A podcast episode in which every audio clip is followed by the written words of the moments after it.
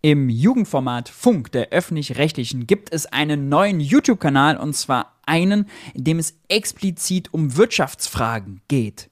Gute Nachricht. Schlechte Nachricht, dahinter steckt die FAZ und die Videos sind leider schlecht recherchiert, einseitig und tendenziös.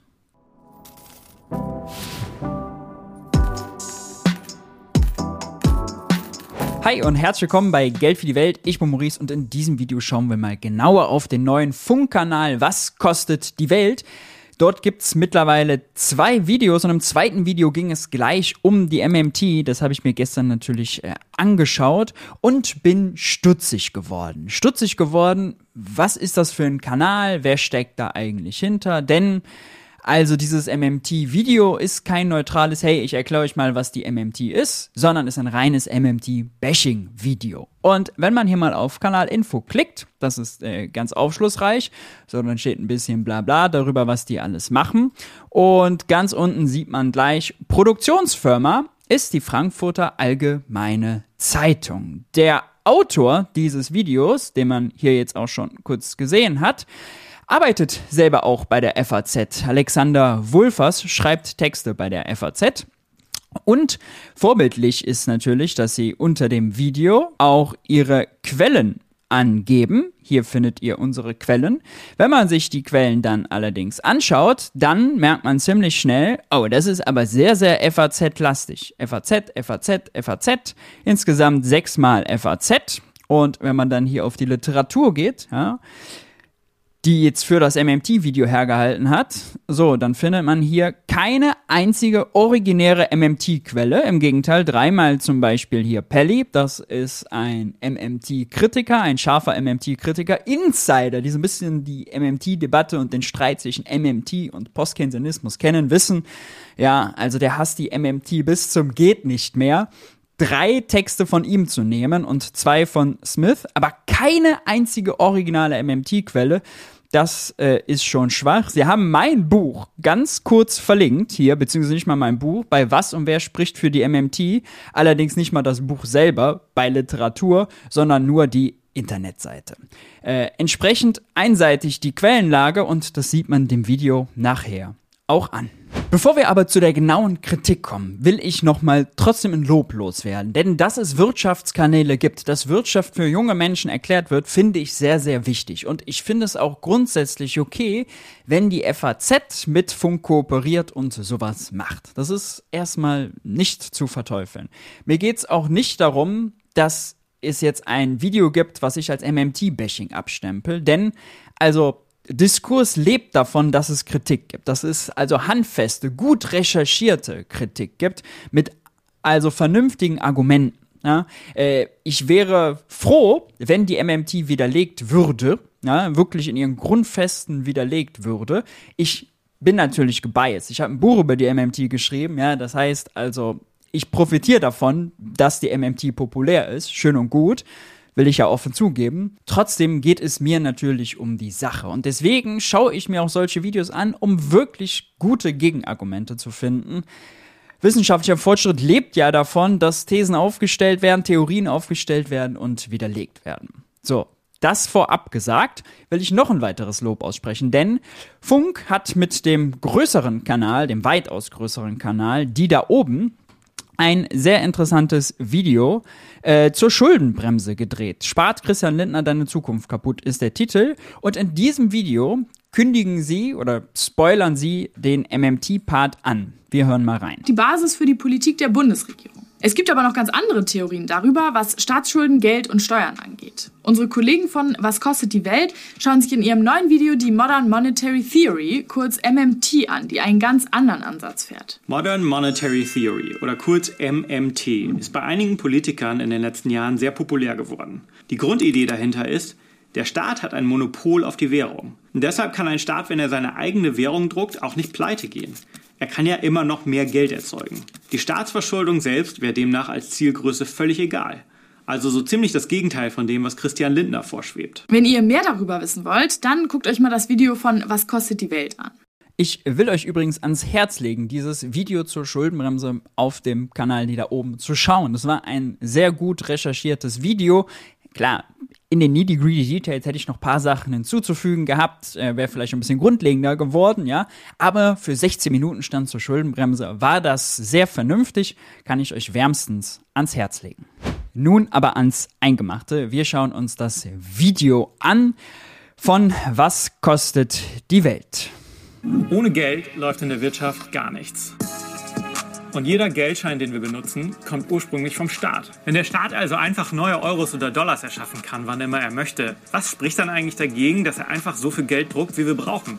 Würde das nicht alle unsere Probleme lösen? Tatsächlich hat der Staat in letzter Zeit sehr viele große Ausgaben beschlossen. Da gab es 100 Milliarden für die Bundeswehr, 200 Milliarden für die Gaspreisbremse und für die Corona-Hilfen sind doch auch schon zig Milliarden geflossen. Viele macht das nervös. Was wir tun müssen, ist wieder Einnahmen und Ausgaben dieses Staates in eine Balance zu bringen. Warum ausgerechnet jetzt? Denn wir brauchen ja gerade richtig viel Geld. Für Klimaschutz, Infrastruktur, Rente, Bildung. Warum können wir diese Probleme nicht einfach mit Geld lösen? Es gibt da eine Ökonomin, die sagt, können wir. Am Geld soll es nicht scheitern. We're no longer on a gold standard, so finding the money to pay for the things we need is never an issue for countries like the US or the UK. Sie sagt, das nötige Geld zu finden sei also nie das Problem. Man kann es doch einfach per Knopfdruck erzeugen. Das ist die Grundaussage der sogenannten Modern Monetary Theory oder kurz MMT. Und die Frau, die wir hier sehen, ist Stephanie Kelton, eine ihrer wichtigsten Vertreterinnen. Auch in Deutschland hat diese Idee viele Anhänger. Aber haben Sie damit recht? Kann der Staat wirklich so viel Geld drucken, wie er will? Wenn ihr also wissen wollt, ob da jemand eine revolutionäre Lösung für all unsere Probleme gefunden hat, dann seid ihr hier genau richtig. Ich bin Alex, Wirtschaftsjournalist und das ist Was kostet die Welt? Eine revolutionäre Idee, mit der sich all unsere Probleme lösen lassen, ist hier natürlich gleich schwarze Rhetorik. Gut, zum Anspitzen am Anfang, alles klar, will ich noch durchgehen lassen. Alle Probleme lassen sich damit nicht lösen. Ja, selbst wenn Geld nicht knapp ist, sind ja Handwerker knapp, sind Materialien knapp. Das ist also äh, der, die wichtigste Einschränkung, die es gibt. Und revolutionär, naja, also die MMT gibt es mittlerweile seit fast 30 Jahren. Äh, Georg Friedrich Knapp hat 1900, schlag mich tot, 7, 8, 12, irgendwann so schon äh, viel dazu gemacht. Mitchell Innes, John Maynard Keynes, äh, die, die, sind alle schon äh, nicht mehr und haben aber viele Einsichten, die auf der die MMT gebaut ist, schon geliefert. Also so revolutionär und neu. Aber wir hören mal weiter.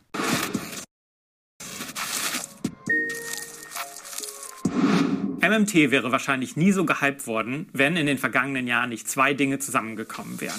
Einerseits ist in den USA eine Bewegung um Politiker wie Bernie Sanders und Alexandria Ocasio-Cortez entstanden, die fordern, der Staat solle viel mehr Geld ausgeben, vor allem für den Klimaschutz. Bei denen kam die MMT gut an. Stephanie Kelton, die wir eben gehört haben, hat Bernie Sanders sogar mal im Wahlkampf beraten. Andererseits haben ganz besondere makroökonomische Bedingungen in den letzten zehn Jahren den Aufstieg der MMT befeuert. Dazu kommen wir gleich. Erstmal müssen wir aber die Grundidee der MMT klären. In den meisten Demokratien ist die Zentralbank für das Gelddrucken zuständig. Die ist unabhängig von der Regierung. Sie kann also selbst entscheiden, was sie macht. Das wird später noch wichtig.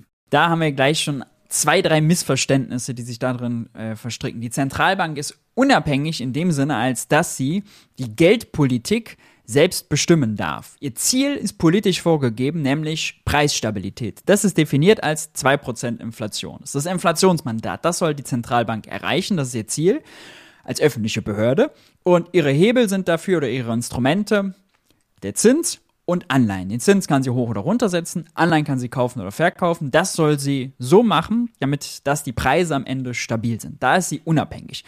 Wenn Christian Lindner eine Überweisung tätigen will, dann hat die Zentralbank nichts dagegen zu sagen, sondern das auszuführen. Christian Lindner führt nun mal sein Konto für das Finanzministerium bei der Zentralbank. Da ist äh, die Unabhängigkeit, spielt da also keine Rolle. Also ja, in ihrem Aufgabenerfüllung, die sie ja staatlich verordnet bekommen hat, für stabile Preise zu sorgen, da kann sie selbst entscheiden, ist sie unabhängig. Aber eine Zentralbank ist nicht funktional komplett unabhängig von der Regierung. Das kann sie auch gar nicht sein, denn die Zentralbank ist ja zum Beispiel auf Anleihen angewiesen, die der Staat wiederum ausgibt. Also es gibt gewisse Abhängigkeiten untereinander. Der Staat führt sein Konto da unabhängig einfach zu sagen, also Regierung und Zentralbank, das ist so komplett voneinander getrennt, ist also schon mal äh, eine irreführende Vereinfachung. Und das Zweite ist, also Geld entsteht nicht, wenn die Zentralbank es will, sondern Geld entsteht äh, vor allem, wenn Geschäftsbanken Privatkredite vergeben Oder wenn der Staat eben Ausgaben tätigt und vor allem, wenn er mehr ausgibt, als er einnimmt, ja, dann erhöht sich nämlich netto die Geldmenge. All das liegt außerhalb wirklich des Entscheidungsspielraums der Zentralbank. Auch ein häufiger, ein häufiges Missverständnis. Die Regierung kann erstmal nur so viel Geld für Schulen, Straßenbau oder das Sozialsystem ausgeben, wie sie Steuern einnimmt. Will sie mehr Geld ausgeben, als sie hat, muss sie sich verschulden, also Kredite aufnehmen. Die kommen in der Regel von Banken, in den letzten Jahren aber auch sehr stark von der Zentralbank. Auch das ist leider eine irreführende Vereinfachung. Es ist nicht so, dass der Staat entweder Kredite von Banken bekommt oder sich Geld von der Zentralbank besorgt, sondern es gibt immer nur den einen Weg, dass Christian Lindner Staatsanleihen verkauft, Wertpapiere, die verkaufte in einer Auktion an 32 ausgewählte Geschäftsbanken. Die sind von der Bundesbank und von der Finanzagentur ausgewählt. Äh, an der Auktion können auch nur Geschäftsbanken teilnehmen. Und das Wichtige ist, wenn die die Auktion gewinnen und die Anleihe bekommen, dann bezahlen sie mit Zentralbankgeld, mit Guthaben, was sie von der Zentralbank bekommen. Und Zentralbankgeld, Guthaben bei der Zentralbank, das können Banken, Geschäftsbanken natürlich nicht selbst erzeugen, sondern nur die Zentralbank. Und das ist eben ein wichtiger Unterschied. Wenn eine Bank einen Kredit vergibt, dann erschafft sie selber Giralgeld. Aber Banken können kein Zentralbankgeld äh, erzeugen.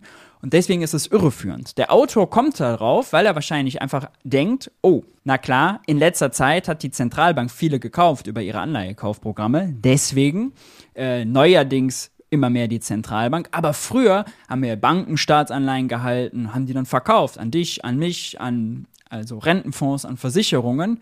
Das sind die Halter am Ende der Staatsanleihen. Nur hier merkt man, weder versteht er scheinbar das zweistufige Geldsystem. Banken, Privatbanken kommen in dem Video sowieso nicht vor, äh, sonst, äh, und die Geldschöpfung der Privatbanken, noch versteht er den Unterschied zwischen Primärmarkt und Sekundärmarkt. Denn der Primärmarkt ist, wenn Christian Lindner Anleihen verkauft und sich über den Umweg der Geschäftsbanken Zentralbank Geld besorgt. Sekundärmarkt ist, wenn die Banken, die die Anleihen dann haben, die entweder selber halten, um den Zins zu kassieren, oder sie eben weiterverkaufen an ihre Kunden, an den Rentenfonds, an Versicherungen, die wollen ja alle die Staatsanleihe halten, denn das ist ein risikoloses Wertpapier, was Zinsen bringt. Das ist Christian Lindner aber egal. Der hat sein Geld längst bekommen auf dem Primärmarkt und kann es ausgeben. Und diese Unterscheidung Primärmarkt, Sekundärmarkt, die wird nie gemacht. Die ist aber extrem wichtig, um zu verstehen, wie die Funktionsweise wirklich ist und wo das Geld herkommt. Nochmal irreführende Vereinfachung. Man leiht sich aber auch viel Geld im Ausland. Damit die Schulden und äh, nein, auch das ist falsch. Äh, auch darauf kommt er, weil wahrscheinlich Staatsanleihen von Anführungszeichen Ausländern, ausländischen Institutionen, ausländischen Banken, ausländischen Investoren gehalten werden. Aber nochmal, das ist Sekundärmarkt. Wer am Ende die Staatsanleihe hält, ist völlig egal. Christian Lindner verkauft an ausgewählte private Geschäftsbanken und die geben keinen Kredit, bezahlen nicht mit Giralgeld, sondern mit Zentralbankgeld, mit Guthaben von der Zentralbank. Jeden Euro, den Christian Lindner sich so besorgt, ist ein Euro, den die Zentralbank aus dem Nichts erzeugt hat. Es ist ganz, ganz wichtig zu verstehen. Primärmarkt, Sekundärmarkt hat man bei der FAZ noch nicht verstanden. Nicht aus dem Ruder laufen, gibt es in Deutschland die sogenannte Schuldenbremse. Die steht sogar im Grundgesetz. Auch das, was für ein Framing, das Schulden nicht aus dem Ruder laufen. Ja, was soll das bedeuten, aus dem Ruder laufen? Ja, sind Schulden jetzt per se ein Problem? Was sind die Folgen daraus? Hoher Zins, hohe Inflation, ne? Einfach nur Schulden aus dem Ruder laufen. Das ist schwarze Rhetorik. Äh, das ist ja irgendein Scheinargument, äh, um irgendeine negative Konsequenz aufzuzeigen, die er nicht mal konkret benennt. Weil aus dem Ruder laufen, was soll das bitte bedeuten? Würde übrigens kein MMTler der Welt so sagen. Scheinbar sind wir von der Vorstellung, was ist die MMT eigentlich, äh, schon längst wieder weit entfernt. Gesetz. Die Haushalte von Bund und Ländern sind grundsätzlich ohne Einnahmen aus Krediten auszugleichen. Das heißt, Deutschland auch das lustig, also dieses Video ist wirklich so fehlerhaft, ich könnte an jeder Sekunde stoppen. Äh, das klingt nach schwarzer Null, aber tatsächlich hat die Schuldenbremse ja erlaubt die 0,35% Staatsverschuldung plus Konjunkturkomponente. Ja, also im Grundsatz sind sie auszugleichen, aber die wichtige Information sind ja diese 0,35% der Wirtschaftsleistung plus Konjunkturkomponente. Heißt, wenn die Wirtschaft schlecht läuft, darf der Staat sogar noch ein bisschen mehr Schulden machen als diese 0,35. Wenn sie voll ausgelastet ist, dann sogar etwas weniger. Plötzlich ohne Einnahmen aus Krediten auszugleichen. Das heißt, Deutschland darf also nicht zu viele Schulden machen und muss diese auch irgendwann zurückzahlen. Das finden auch die meisten Parteien grundsätzlich gut. Trotzdem sorgt die Schuldenbremse im Bundestag regelmäßig für Streit. Welche Positionen es da gibt, habe ich bei die da oben nachgefragt. Seit 2009 gilt in Deutschland die Schuldenbremse. Ihr Grundsatz ist, der Staat gibt nur so viel Geld aus, wie er einnimmt. Er darf nur sehr wenige Schulden machen. 0,35 Prozent des Bruttoinlandsproduktes nämlich. Das wären 2022 13,5 Milliarden Euro gewesen. Bei einem Gesamthaushalt von 476 Milliarden ist das nichts. Und es gibt nur wenige Ausnahmen, wie zum Beispiel im Falle einer Naturkatastrophe. Bundesfinanzminister Christian Lindner findet, dass die Schuldenbremse ein Garant für Generationengerechtigkeit ist. Er will den nächsten Generationen keine Schulden hinterlassen. Wegen der Schuldenbremse gibt es aber regelmäßig Ärger. Besonders Linke und Grüne wollen deutlich mehr investieren als die Schuldenbremse zulässt, zum Beispiel für Klimaschutz und Digitalisierung. Und Fridays for Future sagen, Lindner spricht nicht für die junge Generation. Wir haben in unserem Video gecheckt, wie viel Lindner eigentlich für junge Menschen tut. Klickt hier und schaut mal rein. Zurück zu MMT. Regierung, Zentralbank, Schuldenbremse, so ist das bei uns. Aber die MMT geht viel weiter. Sie sagt, Regierung und Zentralbank sind eine Einheit, der Staat. Und der kann nach Belieben entscheiden, wie viel Geld er braucht. Denn die meisten Staaten geben ihre eigene Währung heraus. Deshalb können sie in dieser Währung gar nicht. Das sagt die MMT übrigens nicht. Also sie akzeptiert, dass die Zentralbank eine eigene Institution ist und die Regierung eine eigene Institution. Und sie geht sogar so weit, wie ich zum Beispiel in meinen Erklärungen, noch genau zu schauen, dass also der Finanzminister, der hat sein Konto bei der Bundesbank, die ist eine nationale Geschäftseinheit bei der Europäischen Zentralbank und wenn er seine Anleihen verkauft, dann macht er das nicht selber, sondern über die Finanzagentur Deutschland GmbH, eine bundeseigene GmbH, die dem Finanzministerium untersteht. Also die institutionellen Details die haben wir alle komplett drauf. Nur, wenn man abstrahieren will, um zu vereinfachen, um Logik zu verstehen, dann machen MMTler manchmal das Gedankenspiel, Zentralbank und Staat bilanziell zusammenzudenken. Das habe ich in meinem Buch Mythos Geldknappheit äh, ausführlich getan, schreibe aber dazu explizit, das ist nur für pädagogische Zwecke, nämlich um zu vereinfachen, was zu verstehen. Es ist nicht so, dass MMTler auf einmal jetzt irgendwie die Zentralbank abschaffen würden oder so. Es ist alles, also diese Erklärung hier, bewusste irreführende Verkürzung. Wirklich. Also es hilft dem Verständnis nicht.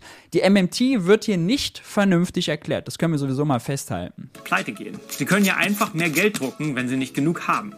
Die Regierung braucht also bei ihren Entscheidungen nicht aufs Geld schauen und schon gar nicht auf die Höhe der Staatsverschuldung. Übrigens, das Video schafft es auch nicht einmal, die ganz grundsätzliche und wichtigste Unterscheidung der MMT herbeizuführen, nämlich Staat mit eigener Währung oder Staat mit Fremdwährung. Das ist ein absoluter Gamechanger, denn wenn ein Staat eine eigene Währung hat, ist er Währungsherausgeber, wenn er eine Fremdwährung nutzt, ist er Währungsnutzer. Und das verändert die komplette Story. Die gesamte Souveränität eines Staates hängt davon ab. Denn wenn ein Staat nicht seine eigene Währung hat, viele Entwicklungsländer zum Beispiel nutzen einfach den Dollar, ja, dann sind die wie eine Privatperson, äh, dann können die pleite gehen, dann haben die nicht unbegrenzte finanzielle Kapazität, die müssen sich immer erst US-Dollar besorgen, um was ausgeben zu können. Da kommen ganz, ganz andere Schlussfolgerungen aus, als bei einem Staat mit eigener Währung. Das ist in einer Minute erklärt, extrem wichtig, um die MMT zu verstehen, wird aber nicht gemacht. Die meisten Ökonomen raten von so einer Gelddruckpolitik ab. Also allein dieser Satz, die meisten Ökonomen, Autoritätsargument, Scheinargument, wer genau, aus welchem Lager genau, einfach die meisten, ja, einfach eine Mehrheit suggerieren, lehnen die MMT ab, also muss sie falsch sein, okay. Dann das zweite, Gelddruckpolitik. Die MMT beschreibt keine Politik. Die MMT ist kein Regime, kein Rezept, was man anwenden, einführen oder umsetzen kann. Die MMT liefert eine Theorie, die uns das Geldsystem und makroökonomische Phänomene wie Inflation, Arbeitslosigkeit, äh, Wirtschaftsleistung und so weiter verstehen lässt. Und zwar wie ich finde und wie die MMTler finden, besser verstehen lässt, weil sie eben vor allem das Geldsystem besser, realitätsgenauer abbildet in ihren Modellen als der Mainstream. Denn wenn man zum Beispiel an einer Uni VWL lernt, ja, bei so einem bei solchen Ökonomen, die er hier scheinbar jetzt anführt, da lernt man unter Umständen noch, dass Banken Ersparnisse weiterverleihen. Ja, da lernt man, oh, Staatsausgaben, das muss ja gleich Inflation bedeuten. Da lernt man, ah, der Staat hat nur das Geld seiner Steuerzahler, kann kein eigenes Geld erzeugen. Also ganz, ganz andere Sachen. Ähm, und also MMT-Politik oder Geld drucken als Politik, das tut so, als nach dem Motto, heute wird das nicht gemacht, aber wenn die MMTler nur an der Macht wären, dann würde das gemacht werden. Ist völlig falsch.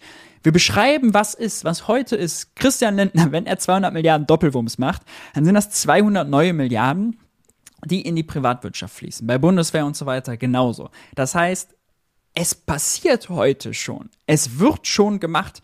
Die MMT beschreibt nur, was gemacht wird und liefert eben eine Theorie, mit der man das besser verstehen kann, um in Zukunft vielleicht ja auch andere Entscheidungen zu treffen. So nach dem Motto, ah, wenn wir 100 Milliarden für die Bundeswehr über Nacht finden, dann ist vielleicht dieses Framing, es kann nur verteilt werden, was vorher erwirtschaftet wurde, was Christian Lindner immer bringt, irreführend. Denn wer hat die 100 Milliarden für die Bundeswehr bitte erwirtschaftet über Nacht? Ja, also nach der gängigen Theorie würde das zur Inflation führen. Das erkläre ich vielleicht mal kurz. Stellt euch ein Dorf vor, in dem alle Einwohner bei einem großen Windradhersteller arbeiten. Angenommen, der Staat druckt viel Geld und investiert das in Windkraft. Das Unternehmen profitiert davon und kann seinen Beschäftigten bessere Gehälter zahlen. Weil sie natürlich alle super umweltbewusst sind, wollen sie das Geld endlich für ein neues Elektroauto ausgeben. Der Autohändler im Dorf freut sich erst über die gestiegene Nachfrage. Irgendwann gehen ihm aber die Autos aus. Und was macht der Autohändler dann? Er erhöht die Preise. Und das ist Inflation. Ja, stimmt. Wenn die Nachfrage die Produktionskapazität übersteigt, kann es Preisdruck, kann es Inflation geben völlig klar eins zu eins in der MMT so drin. Wenn aber der Autohändler nicht voll ausgelastet ist, dann muss es gar nicht dazu kommen. Und im Übrigen ist auch egal, ob die zusätzliche Nachfrage vom Staat kommt, ob Banken mit Kreditvergabe neues Geld erzeugen und damit die Nachfrage erhöhen oder ob die Nachfrage einfach erhöht wird, weil die Leute aufhören zu sparen. Während Corona konnten sie das Geld nicht ausgeben, konnten nicht ins Restaurant, haben mehr gespart. Corona vorbei, die können wieder ins Restaurant, geben mehr Geld aus. Auch das ja, erhöht dann die Nachfrage und kann zu Inflation führen eins zu eins so in der MMT drin.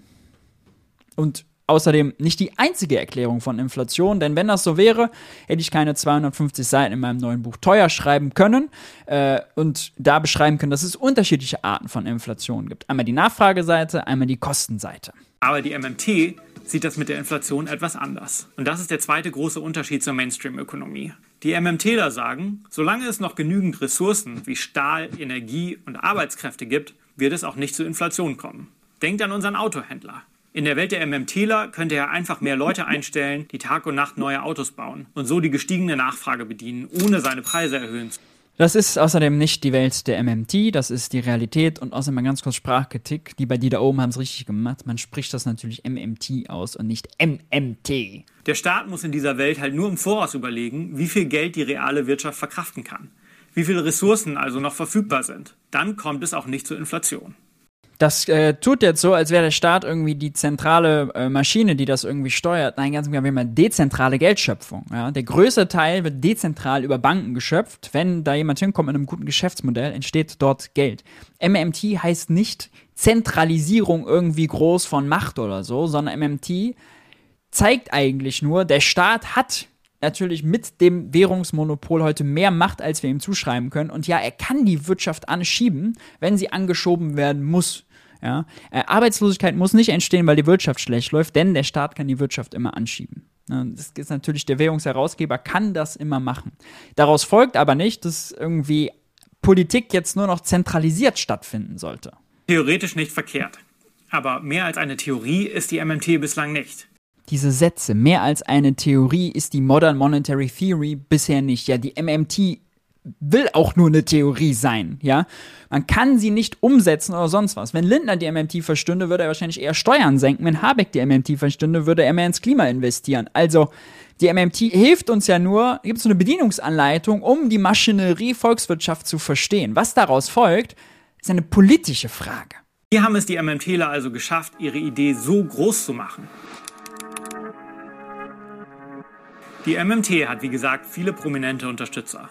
Und dazu haben wir in den letzten Jahren eine Zeit erlebt, in der scheinbar alle ökonomischen Regeln ausgehebelt wurden. Seit der Finanzkrise von 2008 haben wir eine noch nie dagewesene Niedrigzinsphase erlebt. Interessantes Framing, auch das ja schwarze Rhetorik.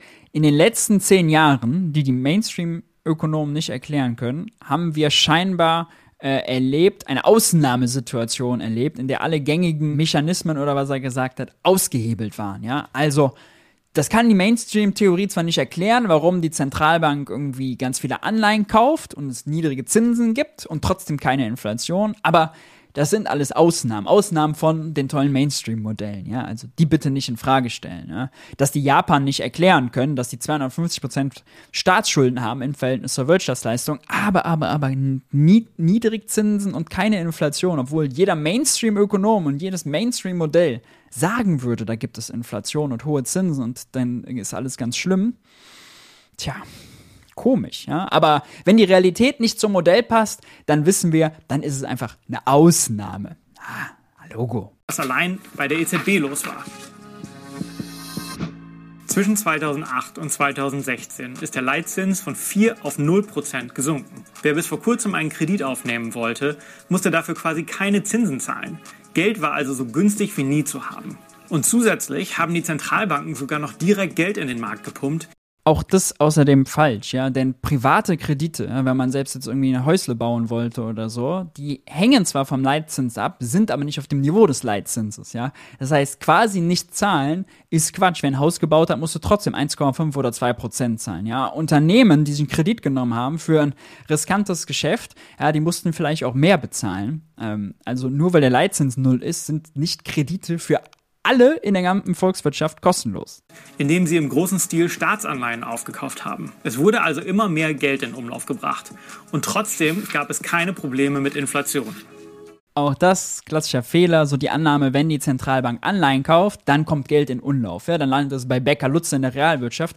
Ist nicht der Fall. Wenn die Zentralbank Anleihen kauft, dann kauft sie die einer privaten Geschäftsbank ab. Die private Geschäftsbank gibt also ein Wertpapier, Staatsanleihe auf und bekommt dafür im Gegenzug Guthaben bei der Zentralbank. Die ist danach nicht reicher, sondern die hat einfach einen sogenannten Aktivtausch gemacht. Ein Wertpapier aufgegeben, ein anderes dafür bekommen. Das ist in etwa so, als würde die Bank ihr Geld vom Sparkonto auf ihr Tagesgeldkonto oder Girokonto überweisen. Ja, die Bank ist danach nicht reicher, sondern es ist einfach nur quasi zwischen zwei Konten hin und her geschoben. So.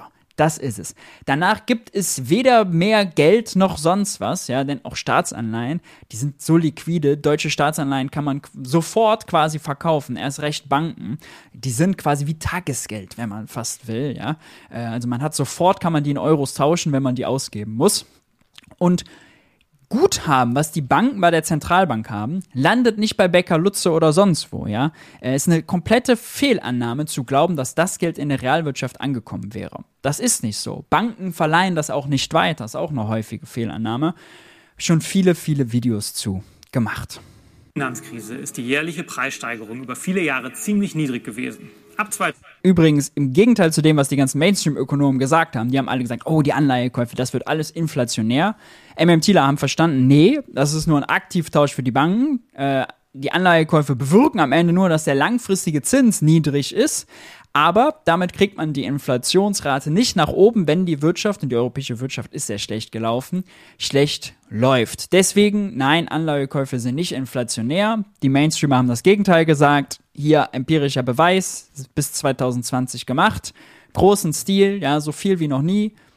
Inflation nicht existent gewesen. Dann kam Pandemie und Krieg. 2011 lag die Inflationsrate in vielen Jahren sogar unterhalb des Ziels von 2%. Und dann kam auch noch die Corona-Pandemie. Da hat der Staat so viel Geld in die Hand genommen wie noch nie, um die Wirtschaft zu stabilisieren. Schaut euch mal diese Summen an. Deutschland hat jahrelang keine Kredite aufgenommen. Und mit der Pandemie schießen die plötzlich in die Höhe. Trotzdem passierte mit der Inflation erstmal nicht viel. Die Zentralbanken haben mehr und mehr Geld in den Markt gepumpt und die Preise bewegten sich kaum.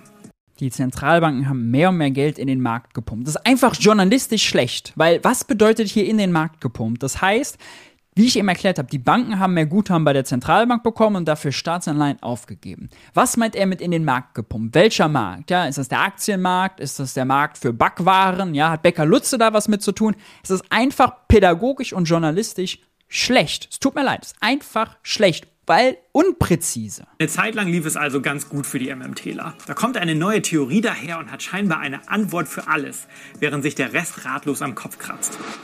Auch hier wieder, klassisches Scheinargument, da kommen die MMTler und haben eine Antwort für alles. Nein, die MMT hat nicht eine Antwort für alles, aber ja, die MMT kann erklären, warum Anleihekaufprogramme nicht inflationär sind. Warum jetzt sozusagen die MMT mit so einem flapsigen Satz diskreditieren, das ist nicht neutral, das ist tendenziös und einseitig, das soll lustig sein, aber auch dieses cringe Meme rettet den Witz leider nicht. Es tut mir leid. Doch dann kam alles anders. Im Jahr 2022 stieg die Inflation auf ein Niveau, wie wir es seit den 70er Jahren nicht mehr gesehen haben. Schauen wir uns die Inflationsrate von eben noch einmal genauer an. Auf einmal war die Inflation nicht mehr bei 2%, sondern bei 7, 8, irgendwann sogar bei 9%. Und das haben wir alle zu spüren bekommen. Plötzlich kostete der Döner nicht mehr 5 Euro, sondern 7. Die MMTler sagen dazu, die Inflation kommt ja vor allem von der Angebotsseite. Die Nachfrage kann nicht bedient werden, die Preise steigen. Und das ist sogar richtig. Auf viele Inflationstreiber hatte die Politik keinen direkten Einfluss. Na klar, weil da Deutschland eben viel Energie und Rohstoffe importiert. Wenn Weizen, Raps, Mais, Öl, Gas, Kohle teuer werden und in Deutschland auch der Strompreis am Gas hängt, ja, dann ist das ein importierter Energie- und Rohstoffpreis. Schock, äh, wer das nachlesen will, teuer, habe ich alles in dem Buch, was da hinten steht, aufgeschrieben. Plus. Seit Corona stockten die Lieferketten und der Krieg in der Ukraine hat Energie teurer gemacht und damit auch die Herstellung vieler Produkte. Aber in den USA kam noch ein Element hinzu, das gegen die MMT spricht. Schauen wir uns doch mal die Inflationskurve aus den USA an. Anfang 2021 beschließt die Regierung von Joe Biden als Reaktion auf die Corona-Krise ein Konjunkturpaket von 1,9 Billionen Dollar. Plötzlich ist so viel Geld im Umlauf, dass die Nachfrage nach Gütern und somit auch die Inflation steigt. Das ist der Anstieg hier am Anfang. Im Februar 2022 lag die Inflationsrate dann bei 7,9 Prozent. 2,6 Prozentpunkte davon rechnet die Fed, also die amerikanische Zentralbank, allein dem Konjunkturpaket an. Auch hier, ja, die 1,9 Billionen Euro, auch klassischer statistischer Trick, werden nicht in Prozent der Wirtschaftsleistung äh, übersetzt, sodass man das, so dass man das Verhältnis mal kennt, sondern da soll einfach die große Zahl, ja, Billionen, das soll uns als Zuhörer einfach erschlagen und demonstrieren, wie viel das ist. Zweitens, viel von dem Geld ist nicht in der Realwirtschaft gelandet, denn viele Leute mussten einfach ihre Rechnungen damit bezahlen. Äh, viele Amerikaner hatten Schulden, ja, das heißt, die haben diesen Check erstmal genommen, um alte Schulden zu bedienen. Die Nachfrage ist da nicht explodiert. Zweitens, er sagt es ja eigentlich selber. Ja, selbst die Fed rechnet nur 2,6 Prozent von den 7,9 dem zu. Was erklärt den Rest? Ja, natürlich Lieferkettenprobleme und für die USA vor allem der Ölpreisschock, den es gab Ende 21. Äh, das sieht man in der Grafik auch sehr schön, wie das da sehr hoch geht. Ja, ähm, dazu kein Wort. Das zeigt, wenn die Regierung viel Geld ausgibt, hat das eben doch einen Effekt auf die Preise. Das zeigt, das soll jetzt der Beweis gewesen sein, dass die MMT also falsch liegt, weil, wenn man Geld ausgibt, kann das auf die Preise wirken. Ja, äh, auch das interessant, auch ein Logikfehler, es tut mir ja leid, denn also nur weil irgendwas aus einer Theorie eine Konsequenz abgeleitet wird, die dann schädlich ist, heißt ja nicht, dass die Theorie falsch ist. Niemand würde sagen, war ein ganz lustiger Kommentar, Marc Biene war es, glaube ich, unter dem Video, den äh, kupfer ich jetzt hier mal ab. Niemand würde ja sagen, ah ja, vom Hochhaus springen ist gefährlich, also ist die Theorie der Schwerkraft falsch. Ja, niemand käme auf die Idee. Und genauso ist es jetzt zu sagen, ah, schau an, die USA hat Geld ausgegeben, die USA hat Inflation, also liegt die MMT falsch. Ja, also völliger Quatsch. Erstens ist eine MMT abgebildet und zweitens, selbst, selbst wenn das nicht so wäre, wäre das kein ultimativer Beweis, sondern das ist hier also äh, Schein, schwarze Rhetorik mal wieder in, den äh, in der Argumentationsweise. Die Argumente der MMT sind also von der echten Welt eingeholt worden. Die Zeiten der Nullzinsen und Niedriginflation sind vorbei. Volker Wieland ist Professor für Geldtheorie an der Goethe-Uni in Frankfurt. Ich habe ihn nach seiner Einschätzung zur MMT gefragt. Volker Wieland ist außerdem auch Mitglied im Kronberger Kreis. Ja, äh, der Kronberger Kreis ist ein neoliberaler, ortholiberaler Think Tank. Clemens Füß, Lars Feld, äh, Professor Hauska, Haukapp, auch die sind alle da drin, ja, sind alle von ihrer Denkrichtung, also ordoliberale Neoklassiker, die stehen für den Mainstream und wollen ihn verteidigen. Die FAZ hat Volker Wieland auch ganz oft prominent, lässt sie ihn zu Wort kommen, ist so ein bisschen wie das FAZ-Lieblingsökonom, haben ihn mal ausgezeichnet, dass er einer der bedeutendsten äh, oder einflussreichsten Ökonomen in Deutschland wäre und, und, und, ja, also. Es ist schön und gut, man kann ja Volker Wieland zu Wort kommen lassen, ist auch völlig okay. Nur das Problem ist, außer Volker Wieland tritt als Experte sonst niemand in diesem Video auf. Diese sogenannte moderne monetäre Theorie ist keine, ist weder modern, weil da werden natürlich Dinge gesagt, die einfach Fakten sind. Klar, der Staat gibt das Geld aus, so funktioniert das im Moment bei uns. Das ist auch doppelt lustig, denn erstens wird dieser Fakt also prominent ignoriert bei bestehenden Denkschulen und zweitens weil er sagt, ja, die MMT ist nicht neu. Der Name MMT ist eigentlich ein Joke. Daran sieht man mal, wie wenig die sich eigentlich mit der MMT auseinandergesetzt haben. John Maynard Keynes hat mit Georg Friedrich Knapp übereingestimmt, ja, dass der Chartalismus modernes Geld richtig beschreibt, nämlich dass ein Staat immer oder eine Autorität immer dahinter äh, steht, die Geld bzw. eine Währung durchsetzt mit Zwang, indem sie zum Beispiel eine Steuer erhebt. Ja, wenn eine Steuer sorgt dafür, müssen alle irgendwie Euros nachfragen, um unsere Steuerpflicht beim Staat zu erfüllen.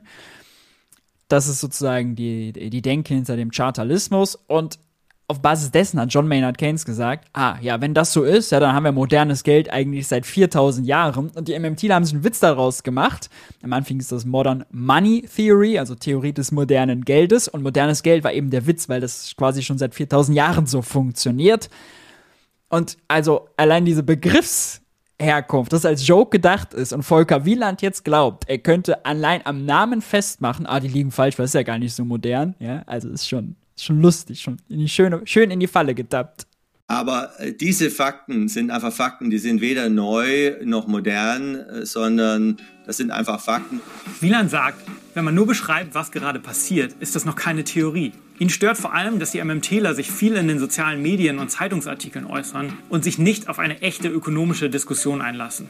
Auch das, ja, äh, ein schönes Argument nach dem Motto, MMTler würden nicht diskutieren. Warum fragt er hier keinen MMTler an? Ja, warum fragt er mich nicht? Warum fragt er nicht Dirk Ehrens? Warum fragt er nicht Stephanie Kelton an? Ja, äh, stattdessen gibt er hier nur Volker Wieland und äh, der darf dann sagen, keiner diskutiert mit ihm. Ich würde mit den allen diskutieren. Ne? Ich habe kein Problem damit, sollen die mich ja einladen. Äh, dass die nur übrigens, äh, das ist ja auch so ein Thema, in Journals veröffentlichen, äh, in äh, Wirtschaftsmagazinen, wo nur man, man halt reinkommt, wenn man ordoliberales Zeug schreibt, größtenteils. Auch das ist in der VWL völlig bekannt, dass es dieses krasse Lagerdenken einfach gibt.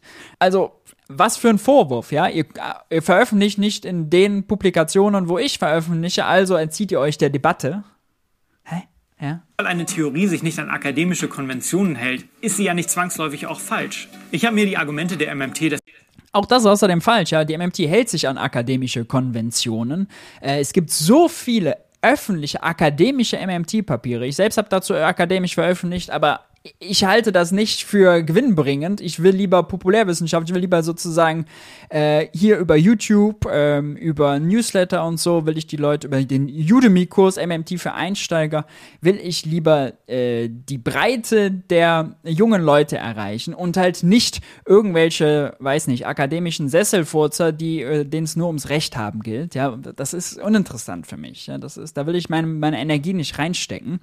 Aber es gibt so viele akademische MMT-Publikationen, also die jetzt alle zu ignorieren, die auch veröffentlicht sind übrigens in Journals, ja, also Cambridge Journal und so, gibt es überall MMT-Publikationen. Dazu sagen, die MMT hält die äh, akademischen Konventionen nicht ein, ist auch wieder eine bewusste Irreführung. Ja? Deshalb genauer angeschaut und bin auf fünf Gründe gestoßen, warum ihre Rezepte naiv und vielleicht sogar gefährlich sind. Die MMT hat eine Theorie ist naiv und gefährlich. So, so, nicht ihre politische Umsetzung. Äh, und interessant, er hat die MMT ja nicht mal vorgestellt. Er hat gesagt, am Anfang erklärt die MMT, aber MMT war eigentlich nur Gelddrucken. Na, das ist eine Erklärung. Seitdem gibt es nur Bashing. Kein taugliches Rezept zur Inflationsbekämpfung. Die MMT sagt, Inflation entsteht nur, weil zu viel Nachfrage auf zu wenig Angebot stößt. Falsch, MMT sagt, Inflation kann so entstehen, aber ist in den letzten 50 Jahren eigentlich nie passiert, sondern wir hatten immer angebotsseitige Probleme. Ölpreiskrise, jetzt eben den Krieg. Ja, und wenn, ist vor allem die Lohnstückkosten viel entscheidender, um die, äh, um die Inflation zu erklären. Also, die Theorie ist da viel weiter als der Mainstream, der immer nur sagt, ist ja nur Geld drucken. In Wahrheit ist das aber viel komplexer. Erwartungen spielen zum Beispiel eine große Rolle. Wenn die Menschen damit rechnen, dass die Preise steigen, dann fordern sie höhere Löhne. Höhere Löhne führen dazu, dass die Leute mehr Geld ausgeben können und die Konsumnachfrage steigt. Das treibt die Preise noch mehr in die Höhe. Und das soll jetzt die Inflation heute erklären, oder was? Das soll den Energiepreisschock erklären? Das soll die niedrige Inflation in den letzten, weiß nicht, zehn Jahren vor der Pandemie erklären? Diese Lohnpreisspirale lässt sich nur sehr schwer wieder einfangen.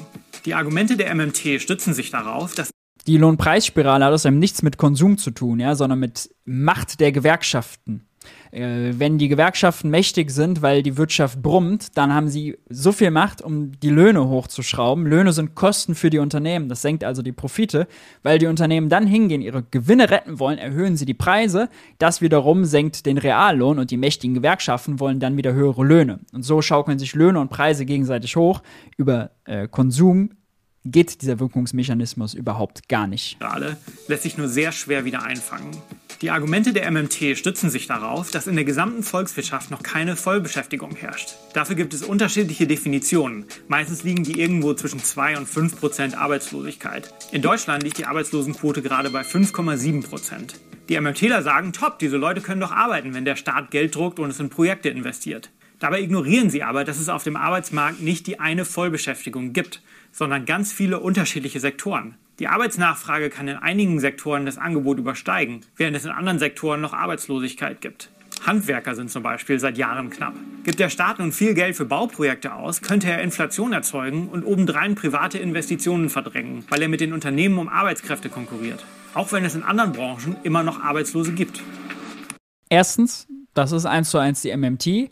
Achtet bei den Staatsausgaben nicht darauf, irgendwelche willkürlichen Buchhaltungsergebnisse wie die Schuldenbremse zu erfüllen, sondern achtet darauf, wie die Auslastung in den verschiedenen Branchen, in den verschiedenen Regionen ist. Ja? Äh, das macht Fiskalpolitik, die MMT informiert ist, eben viel, viel differenzierter als dieses pauschale, nee, wir dürfen nicht zu viele Schulden machen. Denn heute wird darauf ja nicht geachtet. Christian Lindner will einfach so die Schuldenbremse einhalten als Selbstzweck, nicht weil er darauf achtet, oh, die Handwerker sind irgendwie zu ausgelastet. Ja, also das ist überhaupt überhaupt gar kein Vorwurf an die MMT, der irgendwie begründet äh, ist. Und zweitens kann man ja die MMT nicht damit eine Theorie, die sagt, ah, Natürlich ist, nimmt der Inflationsdruck zu, je größer quasi der Beschäftigungsgrad. Und wenn sozusagen die Wirtschaft voll ausgelastet ist, ja, dann ist, das, ist die Wahrscheinlichkeit höher, dass zusätzliche Ausgaben zur Inflation führen, kann man ja mich damit widerlegen, dass man sagt, Deutschland hat 5,7% Arbeitslosigkeit, Vollbeschäftigung wird als 2 bis 5 Prozent definiert. Wer definiert das übrigens so? 5 Prozent ist übelst viel. In den 70er Jahren waren wir bei 0,7 Prozent. Übrigens müsste man dann genau reinschauen, wie die Arbeitslosigkeit berechnet wird, denn Unterbeschäftigung ist zum Beispiel in Deutschland viel höher. Wer über 58 ist, wer am Stichtag der Erhebung krank ist, wer in Umschulungsmaßnahmen ist, wird aus der offiziellen Arbeitslosenquote rausgerechnet.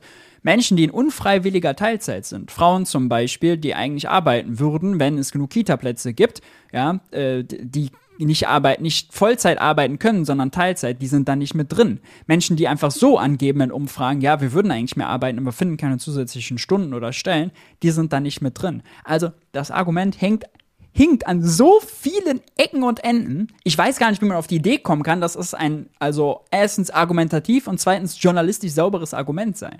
Wie kommt man darauf? Die MMT berücksichtigt internationale Märkte nur unzureichend. Die MMT geht davon aus, dass der Staat ein Monopol auf die Währung hat. In der MMT ist Geld nur deshalb etwas wert, weil der Staat dahinter steht und in der jeweiligen Währung Steuern erhebt. Das heißt, ich hätte in Deutschland also keine andere Wahl, als mir Euros zu besorgen weil ich meine Steuern damit bezahlen muss. Das ist zunächst mal gar nicht so kontrovers, sondern einfach nur ein Fakt unserer Wirtschaftsordnung. Dennoch liegt die MMT falsch, wenn sie dieses staatliche Monopol einfach so als gegeben betrachtet. In der Realität haben Bürger und Unternehmen nämlich durchaus Alternativen dazu, ihr Geld, sagen wir, in Euro zu halten. Hier ist dazu nochmal Volker Wieland.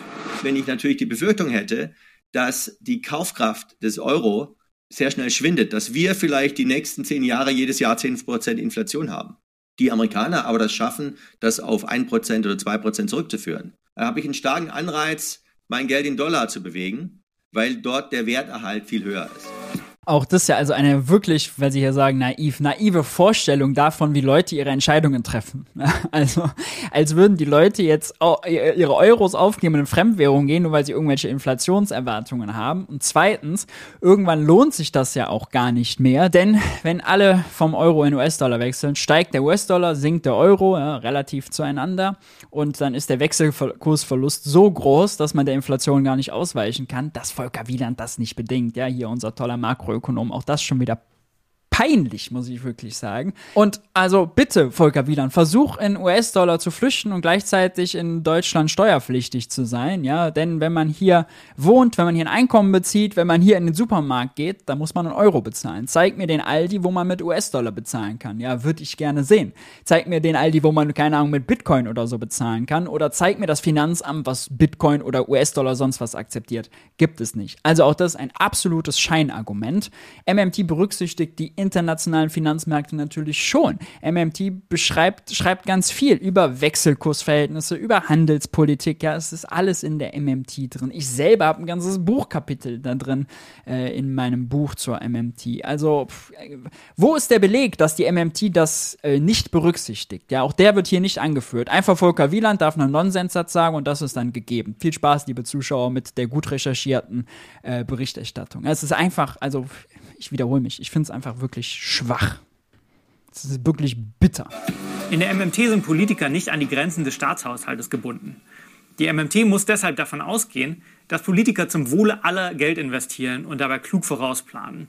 Die MMT hat keine Theorie von Politikern, die MMT hat keine Theorie von, weiß nicht, demokratischen Prozessen oder sonst was. Die MMT ist eine makroökonomische Theorie, die beschreibt unser Geldsystem, ja, und die beschreibt unsere Institutionen, die damit zusammenhängen.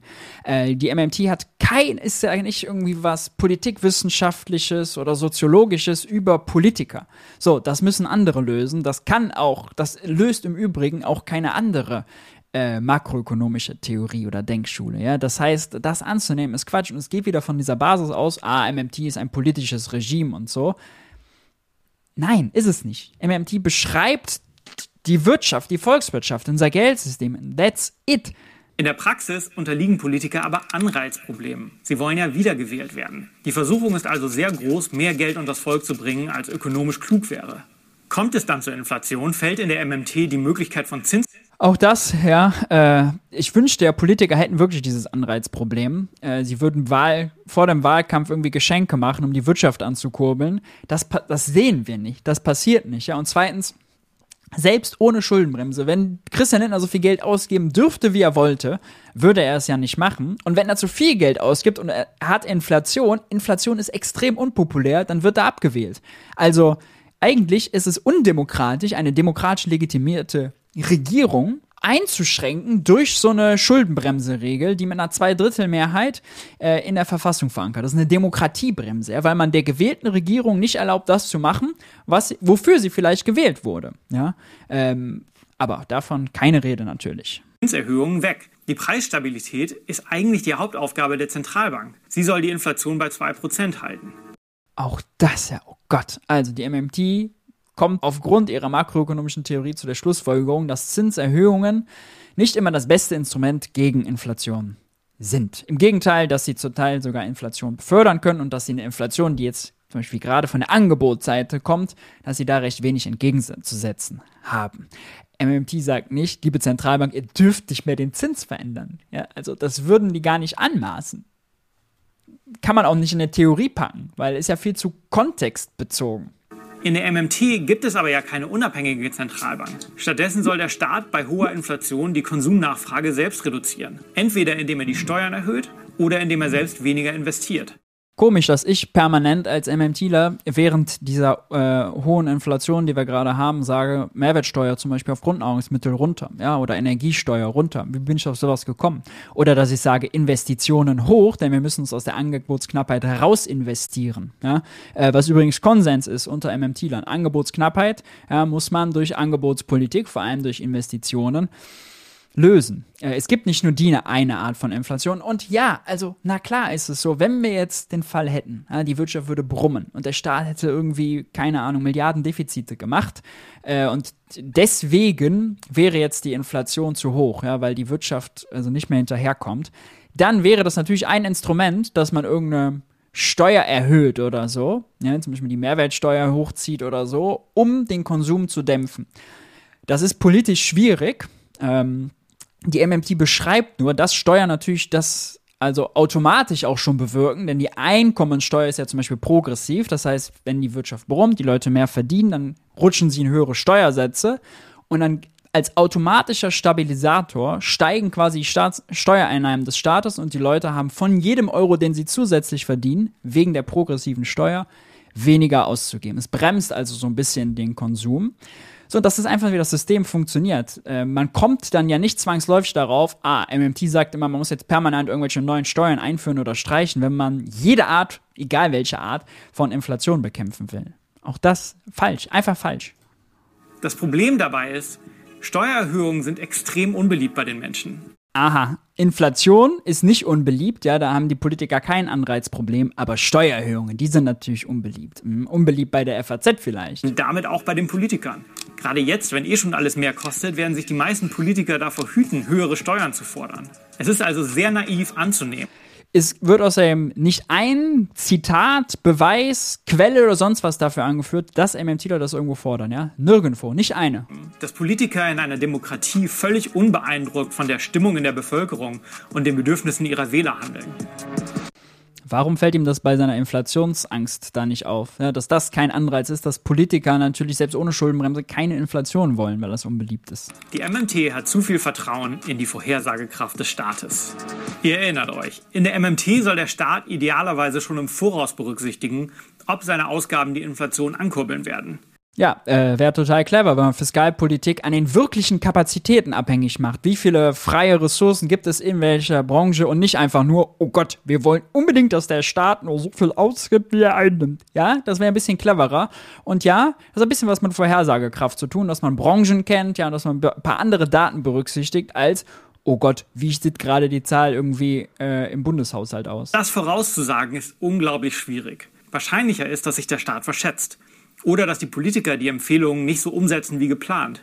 Und übrigens, wie groß ist eigentlich die Gefahr, dass wenn man die Schuldenbremse einfach nur umsetzt oder die schwarze Null oder die europäischen Schuldenregeln, dass man Ressourcen nicht nutzt? 5,7% Arbeitslosigkeit heißt ja, da sind ganz viele Menschen, die wollen arbeiten, die suchen Arbeit, aber finden keine. Das ist also Wohlstand, den wir verschwenden. Über die Kosten, warum wird über die Kosten nicht gesprochen? Ja, dass wir, wenn wir nicht, natürlich kann der Staat sich verschätzen, hat er ja recht, da ist ja auch völlig okay. Wenn er sich verschätzt und populär wird er abgewählt, okay.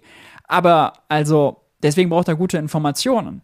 Aber anhand, im Moment sind wir komplett im Blindflug unterwegs, weil wir einfach nur sagen, wir machen nur so und so viele Schulden, mehr geht nicht. Und wie die Wirtschaft ausgelastet ist, in welchen Branchen, ist völlig unberücksichtigt. Das heißt, heute sind wir viel, viel blinder unterwegs als in einer Welt, wo ich Christian Lindner beraten würde. In einer demokratischen Regierung müssen sich die Parteien einigen, wie viel sie ausgeben wollen und für welchen Bereich. Das entscheidet sich in den Koalitionsverhandlungen oder mitten in der Legislaturperiode. Vorher da irgendetwas festzulegen, ist quasi unmöglich. Der Staat kann die Kontrolle über die Inflation völlig verlieren.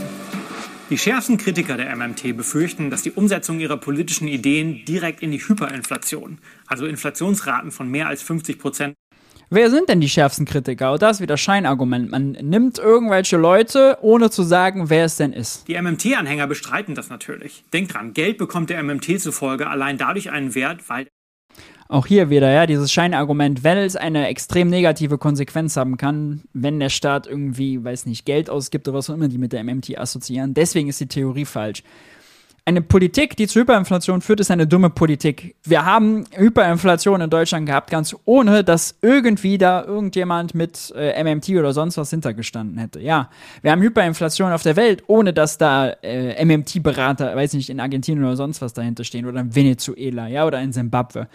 Die ganzen Hyperinflationsfälle habe ich außerdem in meinem Buch erklärt. Die MMTler beschäftigen sich damit. Auch der Vorwurf. Also Klassiker, aber un ungerechtfertigt. Der Staat Steuern erhebt. Aber auch Länder wie die Türkei oder Argentinien erheben Steuern. Und da geht die Inflation gerade durch die Decke. Das auch das, ja, ich habe es am Anfang erklärt. Er ignoriert, ob ein Staat eine eigene Währung hat, was für eine Wechselkurspolitik sie hat und wie abhängig sie ist von Fremdwährungen. Ja, also Argentinien zum Beispiel ist extrem in US-Dollar verschuldet. Da sind die nicht souverän. Das ist bitter. In der Türkei sind vor allem die Privatbanken viele Unternehmen in US-Dollar verschuldet. Das ist nicht die eigene Währung der Türkei, da sind sie nicht souverän. Das sind so zwei sehr, sehr schlechte Beispiele. Übrigens, warum kommt das als Beispiel und nicht Japan? Ja, das wäre mal ein interessanteres Beispiel gewesen. Das allein scheint also nicht genug zu sein. Plausibler scheint mir da eine andere Erklärung. Interessant, er sagt, das allein scheint nicht genug zu sein. MMT, ich habe es in meinem Buch, ich habe es in einem Udemy-Kurs, vier Kriterien für die Souveränität eines Staates. Hat er seine eigene Währung? Äh, hat er gute staatliche Institutionen, um Steuern zu erheben? Ähm, hat, was hat er für eine Wechselkurspolitik? Ja, also sagt er zum Beispiel, einen fixen Wechselkurs. Ich verspreche, irgendwie eine Einheit einheimische Währung in zwei Einheiten US-Dollar oder so zu tauschen. Dann ist er eingeschränkt. Äh, und wie viele Fremdschulden, äh, Schulden in Auslands, in Fremdwährung gibt es. Ja? Das sind vier konkrete Kriterien, anhand derer MMTler bewerten, wie souverän oder unsouverän ein Staat ist. Und von der Souveränität hängt ab, wie viel Handlungsspielraum gibt es unter der Bedingung Vollbeschäftigung oder keine Vollbeschäftigung. Also sehr, sehr differenziert. Ja, der Staat verleiht einer Währung ihren Wert. Aber nur solange er das Vertrauen der Bürger in die Geldwertstabilität hat. Ist dieses Vertrauen erst einmal verloren, ist es extrem schwer, es wiederzugewinnen. In der Regel braucht es dazu einen ziemlich radikalen Wandel im Währungsregime mit einer ganz neuen Währung und einer ganz neuen institutionellen Struktur. Ein Beispiel dafür ist die deutsche Hyperinflation von 1923. Ein Brot hat damals plötzlich mehrere Milliarden Mark gekostet. In einer Hyperinflation steigen die Preise so schnell, dass die Gehälter nicht mehr mithalten können. Die Menschen können sich dann selbst die grundlegendsten Dinge wie Nahrungsmittel und Medikamente nicht mehr leisten. Die Wirtschaft bricht zusammen. Er nimmt sich mehr Zeit, die obvious Takes zur Hyperinflation zu machen, als zu erklären, was die MMT eigentlich wirklich ist. Diese vier Kriterien, die ich eben erklärt habe, ja, die wären mal sinnvoll gewesen am Anfang. Ja, aber die Zeit nimmt er sich nicht. Stattdessen hier irgendwie, ja, Hyperinflation heißt, das Brot wird teuer und der Lohn wird entwertet. Äh, und da nur Drohszenario aufbauen mit irgendwie Bildern von früher. Äh, auch hier Scheinargumente, um irgendwie der MMT zu schaden, ohne aber ein sinnvolles Argument anzuführen es einen Wechsel an der Spitze der Reichsbank sowie eine neue Währung gab, bekam der Staat die Preissteigerungen unter Kontrolle. Hyperinflation ist ein ziemlich extremer Fall, von dem wir glücklicherweise weit entfernt sind. Kein MMTler will eine Inflation, die höher als 2% ist. Sie hilft ganz gut, um zu illustrieren, dass Inflation komplizierter ist, als nur zu sagen, solange die Nachfrage das Angebot nicht übersteigt, gibt es auch kein Problem. Das sagt die MMT nicht zum wiederholten Male. Die MMT hat auch eine Angebotstheorie der Inflation und auch eine Konflikttheorie der Inflation, nämlich dass ein Verteilungskonflikt vor allem zwischen Arbeitgebern und Arbeitnehmern ist, manchmal auch zwischen In- und Ausland, manchmal auch zwischen Klein- und Großunternehmen. Ich habe da 250 Seiten zugeschrieben. Wenn ich nur die Theorie hätte, ah, Nachfrage, Größe, Angebot, so, dann hätte ich keine 250 Seiten voll bekommen. Ja. Es ist wirklich ermüdend. Und im Übrigen, ist es ja so, dass vor allem die Mainstreamer, die haben keine vernünftige Inflationstheorie, weil die die Lohnstückkosten sehr häufig ignorieren und weil die Inflation tatsächlich eigentlich so erklären, einfach wenn Nachfrage größer Angebot ist, ja. Weil bei denen gibt es ja in jedem Markt gibt es einfach nur ja, Angebot und Nachfrage, ein schönes Kreuz kann man dann zeichnen und ah, und wenn das aus dem Gleichgewicht ist, oh Gott, dann gibt es nachher Inflation. So, das ist eine naive Weltvorstellung, ja, aber doch nicht die MMT. Diese Beispiele muss man sich vor Augen halten, bevor man den vielversprechenden Ideen der MMT Glauben schenken will. So sieht es auch Volker Wieland. Es ist etwas traurig natürlich für all die Hunderte von Wissenschaftlerinnen und Wissenschaftler, Ökonominnen und Ökonomen hier in Deutschland, auch die jungen Leute, die das studieren und die auch äh, da promovieren und wirklich versuchen, Neues zu entdecken mit den Methoden, die wir haben, äh, wenn dann in der Politik äh, plötzlich manche einfach solchen Behauptungen nachlaufen, weil sie gut klingen und weil sie Wer denn in der Politik? Sag doch mal Namen. Welcher Politiker, welcher Bundestagsabgeordnete äh, nutzt für seine Politik die MMT? Na, die Antwort ist keiner. Keiner. Es gibt ein paar, die interessieren sich dafür. Einige wenige. Aber von den 730, also vielleicht weniger als fünf und die auch nicht, dass sie sagen, alles klar, MMT ist jetzt geil, äh, erklär mir das mal komplett, ich will das jetzt komplett verstehen, sondern also, ah ja, klingt ja interessant. Und dann so kennen sie ganz oberflächlich ein paar Sachen. Ja? Also ein absoluter Strohmann. Gerade ins Konzept passen. Es gäbe noch sehr viele andere Punkte, über die es sich zu reden lohnte. Die MMT hat zum Beispiel sehr wenig darüber zu sagen, wie Finanzmärkte funktionieren und was dort passiert, wenn die Geldmenge stark steigt. Über Staat WTF? Staatsschulden sind sich Politiker und Ökonomen alles andere als einig. Auch was die Gründe für Inflation und die Rolle der Geldpolitik angeht, gibt es immer wieder große Diskussionen. Aber die MMT schießt dabei über das Ziel hinaus. Sie verspricht etwas, was die realen wirtschaftlichen Gegebenheiten nicht halten können. Die MMT beschreibt einfach, wie es funktioniert. Ja? Alles, was er meint mit drüber hinausschießen, sind seine wilden, unbelegten, nochmal wirklich unbelegten Interpretationen von einem oberflächlichen Wissen. Ich will nochmal auf diese Quellen verweisen. Es ist keine originäre MMT-Quelle dabei. Wirtschaftspolitik ist immer eine Abwägungsfrage. Es gibt begrenzte Ressourcen und die müssen bestmöglich zum Wohle aller eingesetzt werden. Genau das ist eins zu eins, was die MMT sagt. Geld ist keine begrenzte Ressource. Arbeitskraft, Materialien, CO2-Emissionen, die wollen wir knapp haben. Das alles ist beknappt und begrenzt, ja. Aber wir können mit dem Geld natürlich die begrenzten Ressourcen mobilisieren, einsetzen. Im Moment ist es so, wenn man 5,7% Arbeitslosigkeit hat, in der Eurozone noch viel mehr, ja 7%. Jugendarbeitslosigkeit äh, noch nie unter 15% gewesen. Äh, wenn man nach Frankreich, Italien guckt, die haben Arbeitslosenquoten Richtung 10 Prozent, da wird so viel Arbeitskraft, so viel Talent verschwendet, was man nicht verschwenden müsste, wenn man zum Beispiel das Geldsystem äh, verstünde und die Fiskalpolitik und die Wirtschaftspolitik entsprechend anpassen würde. Ja? Da über die Kosten wird nicht gesprochen, wird einfach geschwiegen und so getan, als wäre irgendwie automatisch Vollauslastung und MMT würde irgendwie nicht akzeptieren, dass Handwerker knapp sind. Also Nochmal, es ist komplett unbelegt. Er hat es nicht belegt und es ist falsch. Es ist, also es, es ist wirklich einfach schlecht. Ich kann, kann gar nicht in Worte fassen, wie schlecht und tendenziös ein Video eigentlich sein kann. Diesen Trade-off auszuklammern, hilft uns nicht wirklich weiter in der Bewältigung MMT klammert diesen Trade-off nicht aus. Nein, das ist einfach Unsinn. Der Herausforderungen, die vor uns liegen. Ob es der Klimawandel ist oder die Stabilisierung des Rentensystems. Das war unser Beitrag zur Diskussion über die Modern Monetary Theory. Und jetzt würde ich gern von euch wissen, was haltet ihr von den Ideen der MMT? Und seid ihr pro oder contra Schuldenbremse? Schreibt es in die Kommentare. Puh, ja. Äh, das Video ist sehr lang geworden. Es tut mir leid, aber das zeigt einfach nur, wie viele Strohmänner und Scheinargumente und schwarze Rhetorik und Einseitigkeit da drin war. Nochmal, nur Volker Wieland, Kronberger Kreis, ja, äh, MMT nicht vorgestellt, keine originären MMT-Quellen, dann solche Sätze wie MMT wollen alles erklären und so, es ist komplexer, also nur so Captain Obvious Takes und Scheinargumente. Wirklich schlecht, ja. Ich hätte mich ja gefreut, wenn es wirklich ein kritisches MMT-Video gewesen wäre, mit also handfesten Argumenten. Das ist aber selbst für die FAZ ist es einseitig, es ist tendenziös, es ist unpädagogisch. Es ist einfach, also, eines solchen Videos unwürdig. Und da muss ich leider sagen, es ist auch aus meiner Sicht schade, dass Funk, die ja eigentlich äh, sonst auch irgendwie schauen, dass zumindest journalistische Qualität erfüllt ist, bei diesem Video nicht sagen, hey, bitte liefert Quellen für das, was ihr sagt. Ähm, Seid konkreter, bitte seid nicht so einseitig. Warum wird das nicht gemacht? Die Fragen hätte ich gerne beantwortet.